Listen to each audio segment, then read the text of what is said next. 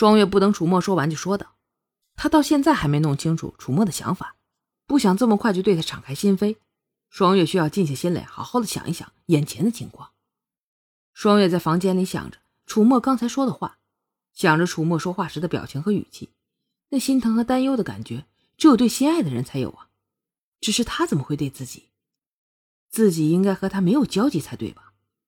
他用剑刺他的时候，他怎么不躲呀？以他的武功，不至于躲不过呀。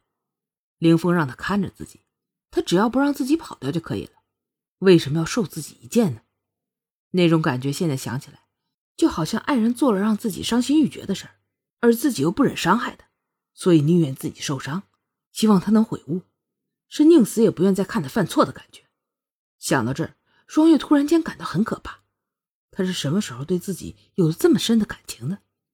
是自己的错觉吗？双月告诉自己，楚墨不可能喜欢自己的，一定是错觉。双月突然想起那张误去桃花林的字条，知道凌风在桃花林的应该只有楚墨，而且给字条的不可能是凌风。他为什么不让自己去桃花林？为什么阻止自己和凌风见面？而且那次他好像看到自己了，为什么当场没有拆穿？双月感觉脑袋都大了。半年前那次的画面突然闯进双月脑海中，双月和于简瑶的侍卫大打出手，当时濒临绝境，是楚墨出手相助。当时以为是凌风的命令，不过现在想想，千钧一发的关头，如果凌风要帮自己的话，应该是自己出手吧？命令他人不是更耽误时间吗？双月想起楚墨当时说的话。如果谁再敢伤害他分毫，我定不轻饶。楚墨当时说的是我，而不是王爷。一旦想通了一件事，那么其中的细节也就变得很清晰了。双月想起楚墨当时抱着自己，不敢看自己，说话的时候很紧张，似乎还有点脸红，把所有的一切事儿都串在一起，那就只有一个解释才说得通了。虽然双月依旧不明白是什么时候开始的，不过它是存在的，已经是不可否认的事实了。双月躺在床上休息，心想：楚墨的心思是清楚了，只是这对自己到底是好处还是坏处啊？现在自己被凌风关在这儿，看守的就是楚墨。如果楚墨可以通融一点的话，自己的很多计划就方便了很多。想到这儿，双月觉得应该好好想一想，怎么利用这份感情来好好为自己策划一下未来呀。翌日，休息了一晚的双月准备先试探一下楚墨对自己的感情到了什么程度。双月打开门，看到楚墨就站在门外，柔声道：“你的伤没事了吧？”楚墨没想到双月竟然会关心自己的伤势，受宠若惊的说：“没事了，一点小伤，不碍事的。”我再看一下。双月说着，走向了楚墨，不动声色的跨出了房间。“哎，我真的没事了。”楚墨再度说道。突然间看到双月走了出来，说道：“楚姑娘。”你还是进去比较好。双月故意站在那。我想在外面走走。楚姑娘，王爷不准你出来，请不要让属下为难。楚墨为难说道，拦在了双月的面前。我不会让你为难的，我就在外面走走，透透气。我不会跑，不会做什么出格的事儿，你放心吧。双月看着楚墨，坚持道：“楚姑娘，王爷对属下有恩，属下不能违背王爷的命令。”属下不能让你出去。”楚墨拦着双月说道，“我真的透透气就回来，这事儿你不说我不说，古凌风也不会知道的。”双月再度说道。楚墨依旧拦着双月，只是此时没有再看双月了，冷冷的说：“请回去吧。”真是个榆木疙瘩。双月心里骂道，无奈的回到了房间。双月回到房间以后，很受挫的躺在自己床上。虽然自己本没有想过要一次成功的，只是这楚墨绝不通融的态度，那也太坚决了吧！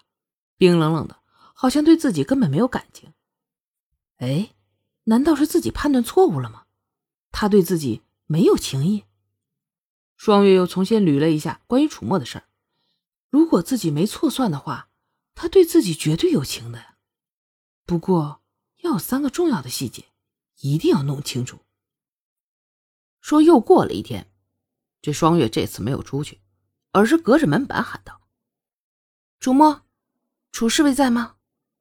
楚墨当然一直都在。听到双月的声，楚墨有些好奇，便开口问道：“楚姑娘，有何吩咐啊？嗯，我有几件事弄不明白，想请教一下楚侍卫，还望楚侍卫如实相告。双月认真的说道：“楚姑娘有什么要问的，尽管问吧，属下知道的一定如实相告。”楚墨听着双月郑重的声音，也认真的说道。双月想了一下，然后说道：“呃，这第一件事吧，就是当初我和于侧妃的侍卫起冲突，差点掉入水中，当时幸得你出手相救。双月现在想知道，当初救双月的是古凌风的命令，还是你自己的意愿？”